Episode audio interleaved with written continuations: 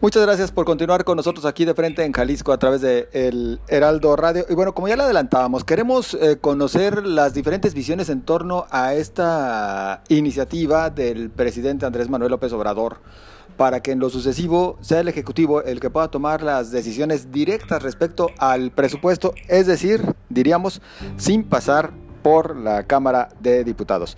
Yo agradezco el que en esta ocasión participen con nosotros las diputadas Verónica Juárez Piña, coordinadora del PRD en la Cámara de Diputados, y Laura Imelda Pérez Segura, quien eh, forma parte de la bancada de Morena y además es secretaria de la Comisión de Presupuesto y Cuenta Pública en la Cámara de Diputados. A ambas, buenas noches, gracias por participar con nosotros. Hola, buenas noches, José Ángel. Eh, te, saludo a ti y a todo tu auditorio y por supuesto saludo a mi compañera, a la diputada Laura Imelda. Diputada Laura Imelda. Saludos a todos y saludos a mi compañera Verónica. A ver, para, para empezar, eh, diputada Verónica Juárez Piña, ustedes han fincado ya postura y han dicho no van a permitir que se proceda de esta manera, tal como lo está planteando el presidente. ¿Cuál es la, postura que mantiene el PRD y que pareciera un tanto en sintonía con otras bancadas? Mira, lo que nosotros hemos dicho ya es que esta iniciativa que ha presentado el presidente de la República es una iniciativa, la hemos calificado de autocrática, al quererle restar facultades al Poder Legislativo, de manera particular a la Cámara de Diputados, eh, porque eh, el, discutir y, y aprobar el presupuesto es una facultad exclusiva que tiene la Cámara de Diputados, como te decía, nos parece que es una iniciativa que pretende concentrar el poder y con esto le estaríamos dando eh, ahora sí que, que, la manga ancha para que el presidente pueda, pueda definir el presupuesto como él lo considere. Y me parece que desde el PRD estaremos en la defensa de la división de poderes, este, porque nos parece finalmente que esta iniciativa eh, lo único que, que pretende es eso, el que el presidente pueda definir por sí cuándo es una emergencia, no hay mecanismos ni lineamientos se establecen para que la Secretaría de Hacienda y Crédito Público, pues, en dado caso de que se diera, eh, eh, cómo, cómo podría hacerlo y tampoco habla de eh, cómo definir las prioridades.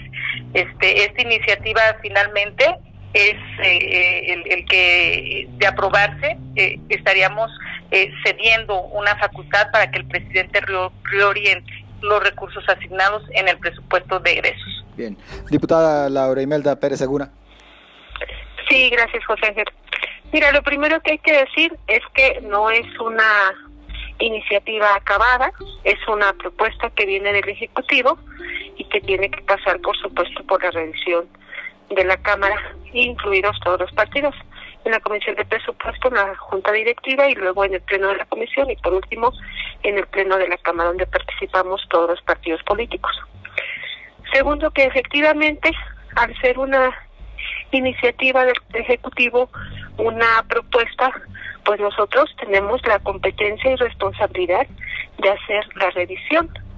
Y este, en esta revisión que nosotros hagamos, coincidimos plenamente en que tiene que haber ajustes que aseguren que no se pierda esta facultad del este poder legislativo. En eso coincidimos. No vamos a, a ceder esa facultad. Nada más una una cosa te digo, no se estaría tampoco renunciando a la facultad de decidir sobre el presupuesto. Lo que se estaría cediendo en caso de crisis económica al Ejecutivo la facultad de disponer de los recursos y hacer sus asignaciones de manera general. Eso este, no significa que no vayamos a, a dictaminar el presupuesto. Aún así, no creemos que, que sea suficiente lo que viene en la iniciativa para poderlo aprobar. No.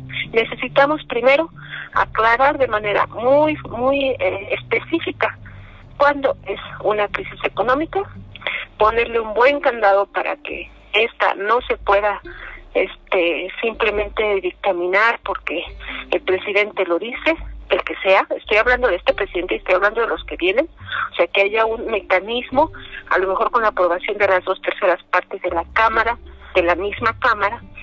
Y luego este también estaremos estaremos trabajando porque ya muchos coincidimos con ello no estamos en, en todo en desacuerdo en que vamos a ver qué candados podemos poner para estas reasignaciones, los destinos, qué, qué apartados no se pueden tocar, por ejemplo, qué, este, qué destino tendrían esos, esos fondos, etcétera. Entonces, en, en conclusión, no es una iniciativa ya aprobada, es una iniciativa, una propuesta, es una iniciativa que tiene que tener cambios sustanciales y vamos, por supuesto, a respetar y a defender la facultad de la Cámara de la aprobación del presupuesto y vamos a trabajar en los candados que tengan que ser necesarios para poder cubrir esto y todas las este posibles rutas que puedan dejar eh, duda en la población en cualquiera. Personalmente me, me, parece, inclusive ya escuchando lo, lo, que nos refiere la diputada Laura Imelda Pérez Segura, bueno, como que es una postura un poquito más moderada con respecto a lo que se venía o hasta donde se alcanzaba a conocer de la iniciativa. Yo preguntaría, diputada Verónica Juárez Piña, ¿Tienen ustedes conocimiento ya del documento y de los alcances del mismo? Eh, y una vez escuchando a la diputada Laura Imelda, ¿cuál es su opinión?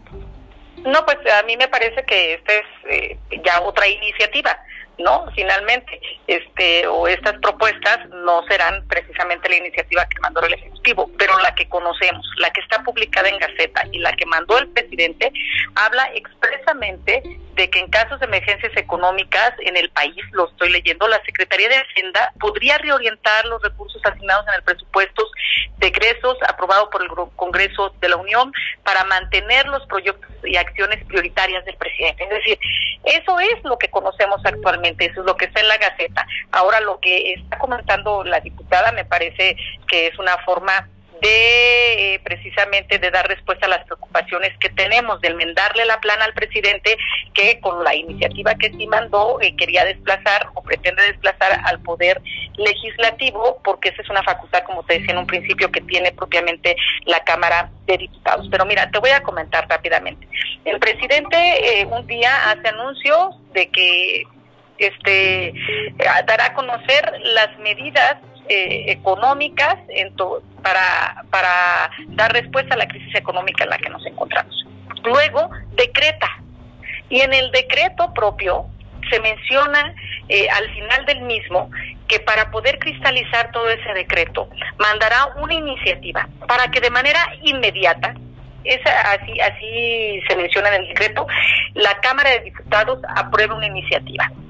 Entonces, este, me parece importante lo que ha dicho la diputada Laurimelda, en que comparten al menos las preocupaciones de que lo que mandó el presidente está mal, de que esta, esta esta acción de querer concentrar el poder que ha sido lo, lo, lo, que se ha caracterizado en este gobierno, al menos está expresado en la iniciativa que mandó el presidente. Y que ahora este ya está pensando el Morena el poder presentar otras otras modificaciones este para poderle candados al presidente para poder eh, este eh, el, establecer qué es emergencia, entiendo por lo que dijo que es una emergencia, cómo definiríamos las prioridades, cómo se aplicaría, cómo, cuándo y dónde. Pero lo cierto es que en nuestra opinión, esa, inclusive esas medidas que pudieran establecerse no son necesarias, porque ya actualmente la propia ley establece algunos casos.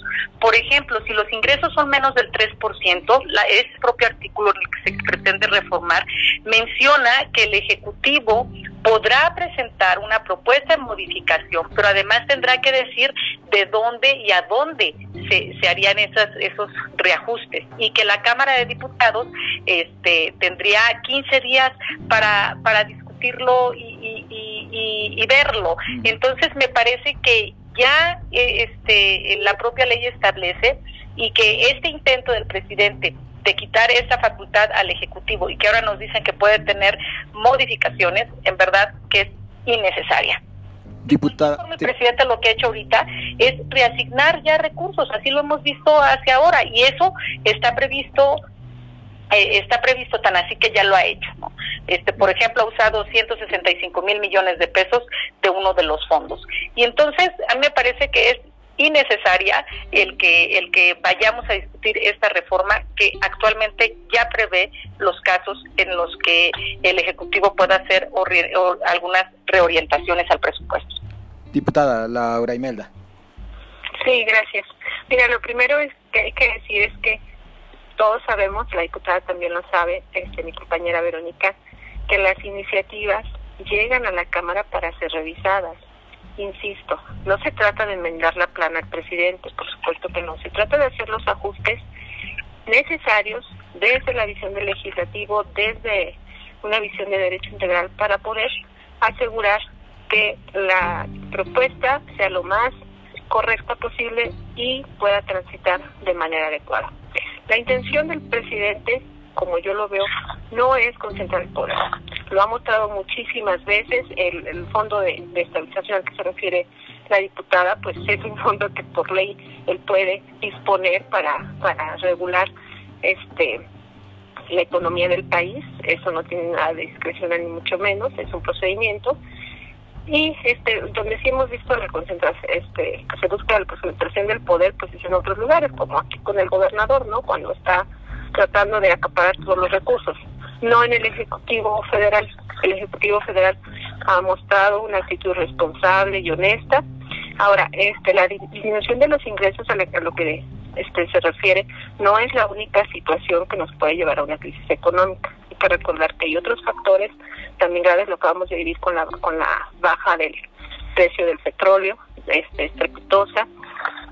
Este y, y además lo que se está haciendo es buscar reglamentar algo que de manera sí discrecional y de manera ilegal venían haciendo todos los presidentes antes o sea sin ninguna necesidad de ley ni sin ninguna necesidad de de este aprobación de ningún tipo venían disponiendo de los recursos como, como se les antojaba. La presupuestación se venía haciendo a la baja para que todos los recursos extras pudieran disponer de, de manera discrecional de los recursos. Hoy se están avanzando de hacer las cosas bien, de manera clara, de manera abierta, y qué bueno que haya el debate, qué bueno que haya el debate y que hagamos los ajustes, insisto, no le vamos a corregir la zona del presidente, vamos a hacer lo que nos corresponde hacer como legisladores, hay que poner los ajustes necesarios, los candados para ver cuándo es una crisis económica, en qué momento, este, pero sí también hay que hay que tener en cuenta que nosotros no estamos pensando en poner esos candados porque nos preocupe este el actual del presidente nos preocupan los presidentes que puedan venir después, principalmente. Pero bueno, pues es lo, es lo correcto, es lo que tenemos que hacer, lo que nos corresponde, proteger las facultades, insisto, del, del Poder Legislativo. En eso no hay duda, debemos de poner los candados que sean necesarios porque no se legisla para una persona, se legisla para el, para el, para la persona, para las personas que representen un poder en cualquier momento que sea, todos los que vengan, y este eh, vamos a estar trabajando en eso sin embargo pues nuestra prioridad es que haya las posibilidades de atender esta crisis económica tan grave que se está presentando por esta pandemia que estamos viviendo. Diputada Verónica Juárez. Sí, mira, pues yo creo que el actuar de la Cámara de Diputados, lo que ha tenido de manera particular la mayoría es el legislar para una sola persona. Qué bueno que ahora la diputada este se tiene esta preocupación de legislar para todas y para todos. Eh, las leyes son generales de aplicación con esta aplicación, porque lo que ha estado sucediendo es solamente votar este, las iniciativas del presidente.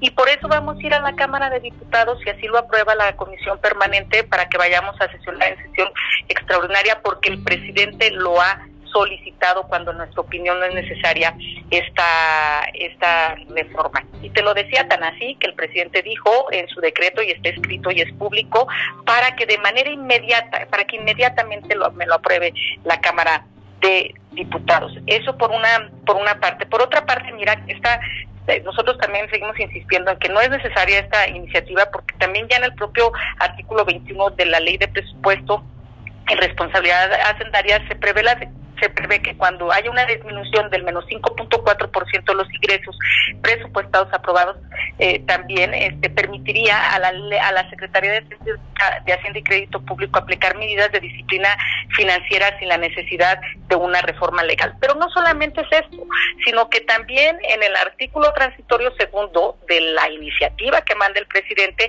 habla de que se desaparecerá y se utilizarán los recursos del Fondo Metropolitano, que este es un fondo que tiene alrededor de 3.300 millones de pesos, que es un fondo que también tiene algunos ahorros, este, más bien de subejercicios y que ahí los tienen y que ahora pues nada más llegan y dicen los vamos a retomar sin decirnos para dónde ni de qué manera. Entonces, nosotros finalmente este insistimos en que sí es necesario que exista la transparencia y por supuesto que es necesario que la Cámara de Diputados actúe como un órgano de control que, que, que, es parte de nuestras funciones y que es parte de nuestras facultades y que no vamos a permitir por ningún motivo que un poder como es el poder ejecutivo quiera disminuir a otro poder como es el poder legislativo. Y bueno, esperaremos para ver cuáles son las propuestas que estarán saliendo desde el grupo de Morena, pero ahorita lo que tenemos es una iniciativa del, del presidente muy clara en donde menciona cuál es su pretensión y qué bueno que Morena pueda presentar algunas otras iniciativas para precisamente evitar que el presidente pueda hacer lo que quiera y para evitar este que, que, que finalmente el Poder Legislativo pierda sus facultades como están establecidas en el propio artículo 74. No podemos permitir que se violente la Constitución, no podemos permitir que se debiliten las facultades del Poder Legislativo y no podemos de ignorar la división de poderes de todas este de todos los poderes del Estado. A reserva de lo que guste responder, diputada Laurimelda, pues la verdad es que como que sí termina calando, ¿no? Que pareciera que el presidente tiene en reserva a los otros poderes y particularmente al legislativo, justo en plena contingencia, pues nada más los tiene así como que para a la espera de lo que se le ofrezca al ejecutivo. Diputada Laurimelda. No, mira, mira, gracias. Este, primero quiero decir que no se estaría, insisto, eliminando la facultad del poder legislativo de revisar, de evaluar y ajustar el presupuesto anual. Todos los años el Ejecutivo primero nos manda los criterios, luego el paquete económico, el proyecto de presupuesto de egresos y ese sufre un cambio sustancial. Todos los años, al menos los, los últimos dos años que hemos estado ahí, este y los únicos que, que, el, ejecutivo federal ha tenido para enviar este este paquete ha sufrido cambios sustanciales. No no es cierto esto de que de que no se que se vota todo cual, tal cual viene. De hecho el presupuesto de egresos 2020 tuvo modificaciones importantes en las que una de nuestras prioridades fue que no disminuyeran los, los presupuestos para los estados y municipios. Y lo hicimos, lo logramos. incluimos también una disposición para que el ISR de la, de la generación de bienes inmuebles fuera reintegrado también a, la, a los estados y pudiera tener un, un recurso extra para, para infraestructura se ha estado haciendo. Lo que pasa es que a veces, como viene del Ejecutivo, pues hay este temor ya, ¿no? Como, como esta como este, yo diría, eh, en algunos casos, este, hasta trauma de que todo va a ser aprobado tal cual. No, se hacen los ajustes, se han hecho en todo lo que se ha mandado, tanto en la Cámara de Diputados como en la Cámara de Senadores. No se está proponiendo quitarle la facultad legislativa, se está previendo qué hacer en una situación de emergencia económica. Lo que nosotros vamos a hacer es decir, a ver, ¿cuándo es una emergencia económica gravísima? ¿Hacia dónde van esos recursos? Hacemos los ajustes que corresponden y para adelante. Tenemos que llegar a un acuerdo y ahí sí que todos debemos de, sumar de todos los partidos políticos para asegurar nuestro interés y la, y la primicia que nos debe de regir es legislar para el pueblo. Y en ese sentido, si tenemos compartimos esa preocupación, tendremos que llegar a las mejores propuestas. Habrá, habrá algunos grupos o fracciones que no estén pensando en eso y, y lo y lo lamento de verdad, pero las preocupaciones este reales, auténticas, tendrán que ser reflejadas en propuestas que no tengan como prioridad bloquear al presidente, que tengan como prioridad el bien del pueblo. Y si con ello hay modificaciones sustanciales a la iniciativa del presidente, bienvenidas, adelante. No se trata de que el presidente le aprobemos o no le aprobemos. Se necesita, se recibe, se necesita, es viable, qué ajustes le hacemos y adelante. Esa prioridad, insisto, es lamentable que así como en muchos, durante muchos sexenios, los diputados, por ejemplo, con las reformas estructurales, las que votaron muchos de los partidos, entre ellos PAN, PRI, PRD, afectaron mucho al pueblo de México por indicación del Ejecutivo Federal, esa situación no se va a seguir dando. Nosotros estamos abiertos al diálogo y, y este el día de hoy lo que estamos tratando de hacer es no votar para el presidente, no votar para, para intereses particulares, sino legislar para el pueblo. Y en ese sentido, tampoco cabría, tampoco cabría el votar en contra del presidente como premisa. Me refiero. Este, no es que no es que tengamos que ver, a ver, lo que manda el presidente lo vamos a rechazar. Lo que manda el presidente entonces va a estar mal. No, tenemos que recibir todas las propuestas, todas las iniciativas con una mente abierta y tratando de abonar entre todos. Por último, nada más comentarte que, este, aparte que esto siempre lo hemos hecho, el recurso al Fondo Metropolitano, bueno, pues sí es un recurso importante que tiene que ver con los estados y municipios y no es que no haya claridad, ahí está la propuesta de que va dirigido a créditos. Ahorita una de las más este de las preocupaciones más importantes es que se va a hacer con esa gente que está quedando sin ingresos por los cierres. Tú pasas por las calles y ver tantos negocios, pequeños negocios cerrados, pues da mucha tristeza. Entonces, es una de las cosas que se que se están pensando hacer. Vamos a revisarlo si es viable, pero pues otra vez el, el, el, la prioridad tiene que ser esa, cómo atender a esas poblaciones. Tristemente, la mayoría la gran, gran mayoría de las propuestas vienen en cómo gastar, cómo ayudar, a quién ayudar, cuánto darle acá, cuánto darle allá, pero pocas o ninguna vienen en el sentido de cómo disponer de esos recursos. Eso es importante.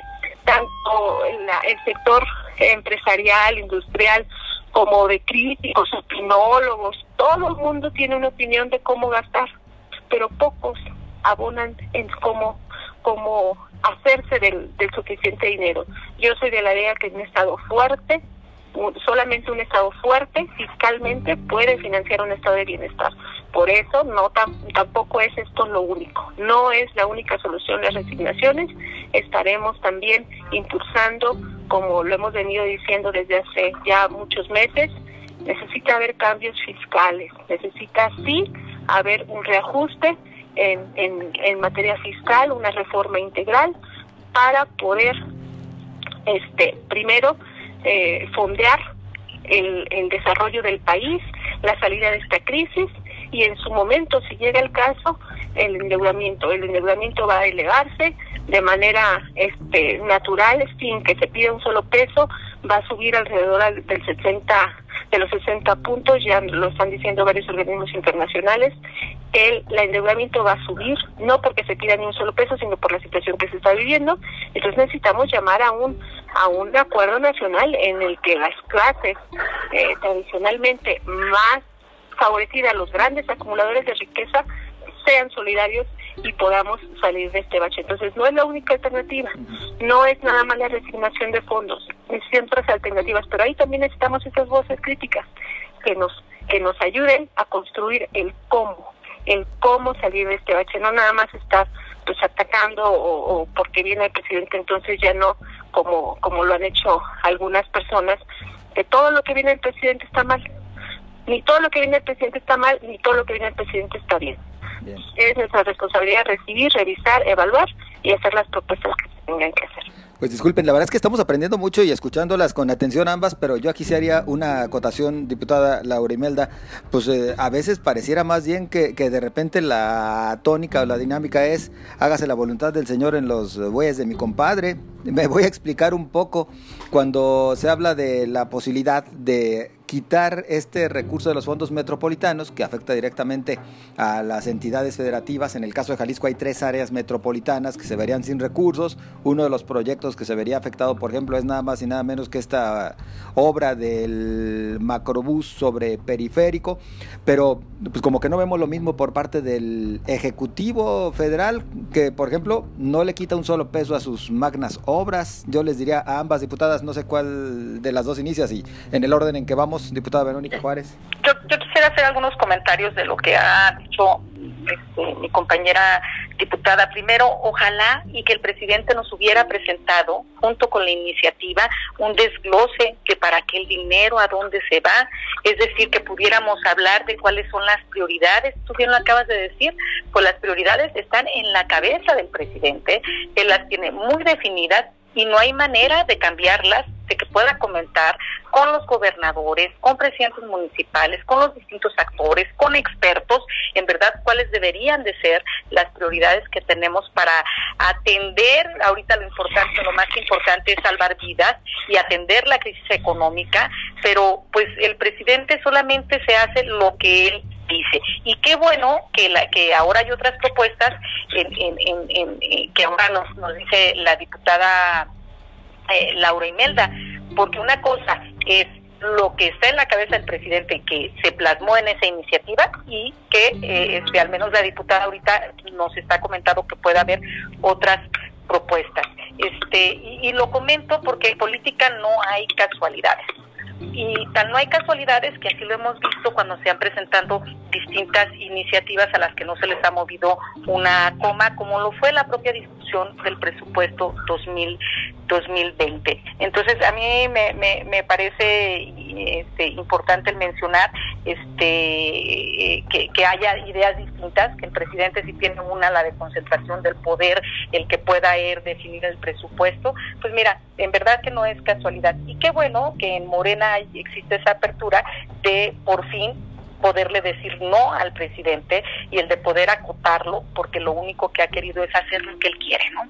Y, y tan es así que ya de distintas organizaciones, académicos, organismos, este, representantes de distintos sectores, hemos insistido en que para atender la crisis económica y para atender eh, eh, este, de manera particular la crisis en salud, que deberían de posponerse en principio los megaproyectos y a partir de ello atender lo urgente.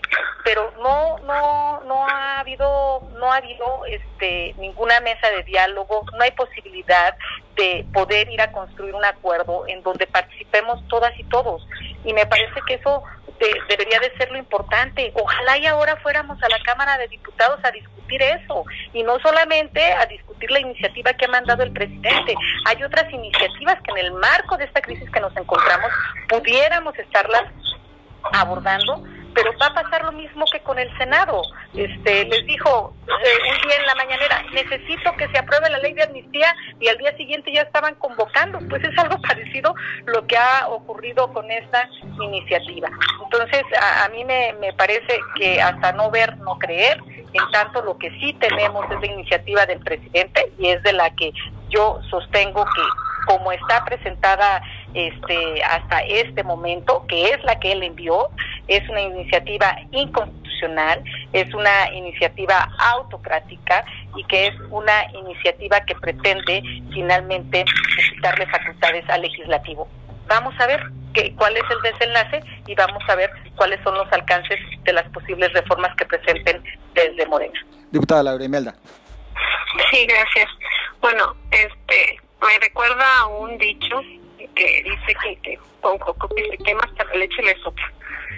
Lo hemos visto miles de veces en anteriores en anteriores administraciones cómo se ha decidido cosas en contra del pueblo, este, eh, con la anuencia del poder legislativo. Eso hoy no lo estamos permitiendo. Lo que se ha aprobado es porque ha sido en beneficio del pueblo, insisto, con los ajustes que se consideran pertinentes. Vuelvo a repetir, el presupuesto de egresos, tanto 19 y sobre todo el 2020, tuvo importantes ajustes, tuvo este coberturas que no se estaban considerando, por ejemplo, Pepe fue una de las cosas que se salvaron, el tema de los, de los ingresos para los estados y municipios. Entonces, no hay que pensar que todo lo que va a venir el presidente primero se va a aprobar. Eso pasaba antes, eso pasaba con los partidos que aprobaron el, este, las reformas estructurales al presidente. Hoy estamos recibiendo esta información con este el, el, el deseo de perfeccionarla, de hacerle los ajustes necesarios para poder transitar. Segundo, comentarte que este el Fondo Metropolitano. A ver, ¿a dónde va el Fondo Metropolitano? Bueno, pues a los estados. ¿A dónde se está proponiendo que vaya? Pues a los estados. No hay un ente que se llame federación ajeno a los estados. Son la gente que vive y trabaja en los estados y en los municipios quienes serían beneficiarios de este fondo de aprobarse y de no tener ajustes. Vamos a ver cómo qué tan qué tan factible es.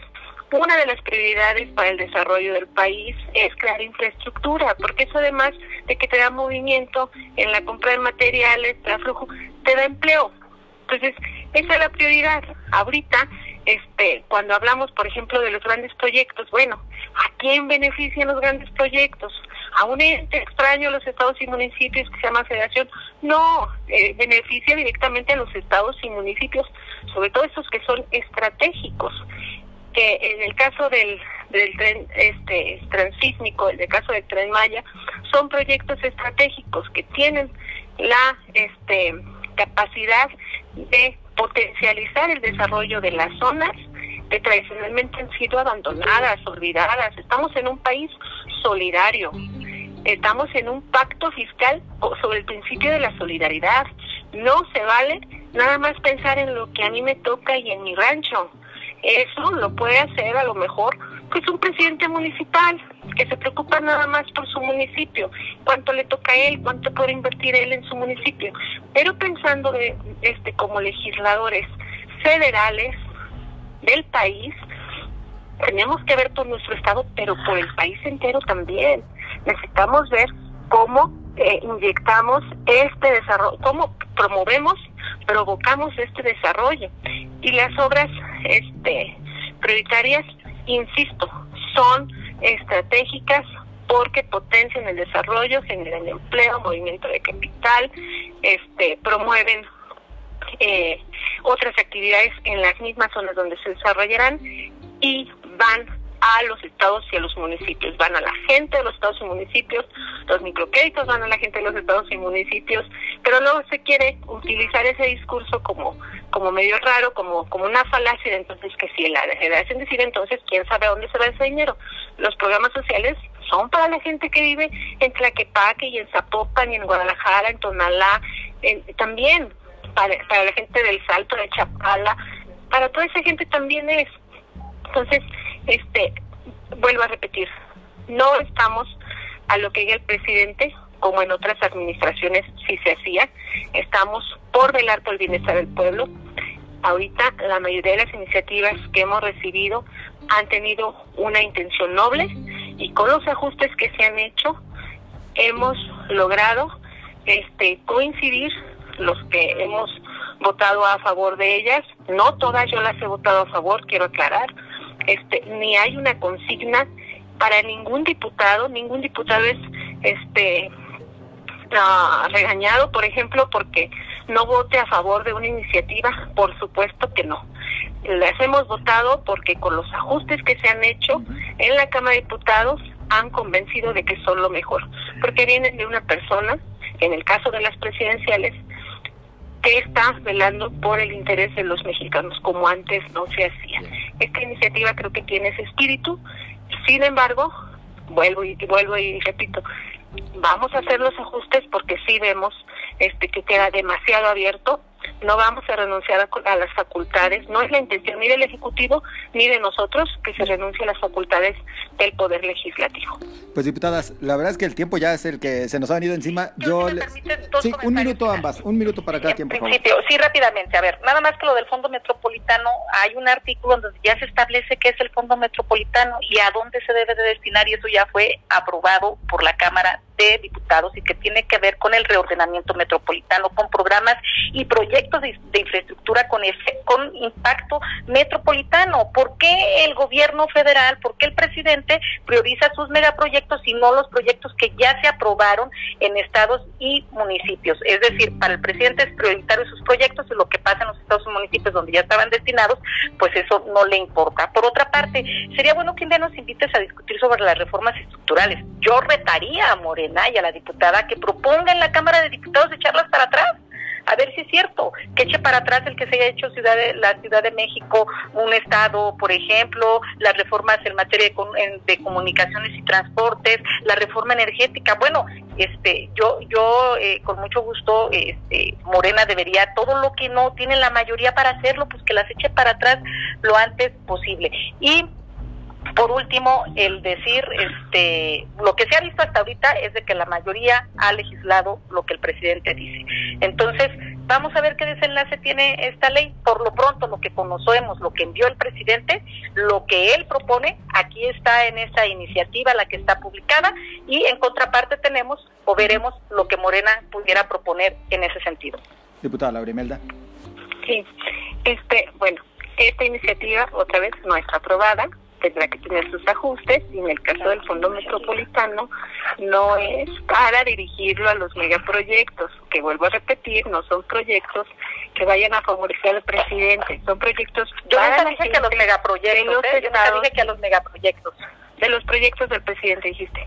Este, no, que, lo que, que pare los proyectos del presidente para dar crédito. Si me dejas porque sacrifica los proyectos de los estados y los municipios. Eso es lo que yo dije. Si me, si me permites este, concluir mi idea. Bueno, este fondo metropolitano menciona la diputada que este se estaría dejando para dirigirlo a los proyectos del presidente. no, no lo dije así, lo estoy aclarando para que no haya dudas. Es que dices que yo dije, no pongas, no digas lo que no dije. Lo aclaré perfectamente. Yo dije que el presidente pare sus megaproyectos y los dirija a créditos, pero que los proyectos del Fondo Metropolitano sigan. ¿Por qué vamos a sacrificarlos de los estados y municipios? Es distinto a lo que tú estás diciendo. Qué, bueno que lo, que lo, que lo aclaras porque si no lo habías dicho hace rato, pero... Bueno, lo dije, está, está, aquí, podemos ver la grabación en el momento que queramos. No, no, no, no, no es problema. Este, estoy completamente de acuerdo, me, me conformo con lo que acabas de declarar. Pero si me permites este continuar, estos este este recurso estaría llegando a los estados y a los municipios, a la gente que ahorita vemos cerrando sus sus este pequeños negocios, sus changarros por esta crisis económica tan grave. Los grandes proyectos son proyectos de, de, de impacto regional, de impacto eh, estratégico para el país, sobre todo para toda la zona del sur sureste del país. No estamos hablando de eliminar proyectos, habrá que ver, ponderar y evaluar cuáles ya están bien planificados, cuáles ya se presentaron, cuáles tienen viabilidad y tienen que continuar. Esa es una de las cosas que tenemos que sentarnos a platicar.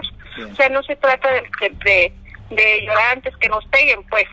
O sea, necesitamos checar los proyectos, cuáles pueden continuar, cuáles deben de continuar, cuáles son prioritarios para los estados y cuáles más bien se pueden redirigir, por ejemplo, pensando en que así, en que así avance la iniciativa, este, porque apenas la estamos revisando, cuáles este sí se pueden reorientar. En el caso de, de, de los de los microcréditos y del fondo metropolitano.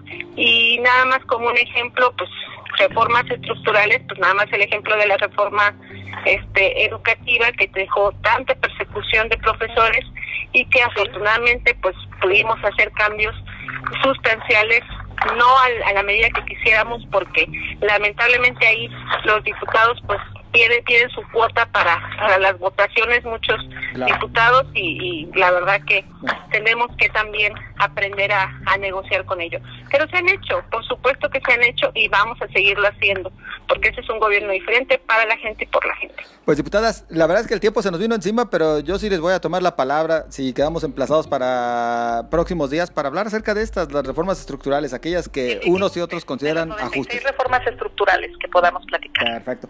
Pues yo les agradezco a ambas el que nos hayan regalado parte de su tiempo. Me parece que nos vamos con pues eh, ideas interesantes que esperemos ahora sí se puedan llevar a la práctica. Inclusive me parece que nos quedamos un poquito con eh, la visión de que entonces sí hay coincidencias tanto por parte del grupo mayoritario de Morena como de los otros grupos parlamentarios en el sentido de que como se había dicho o como iba la iniciativa no pasa, tendrá ajustes, así que estaremos muy al pendiente.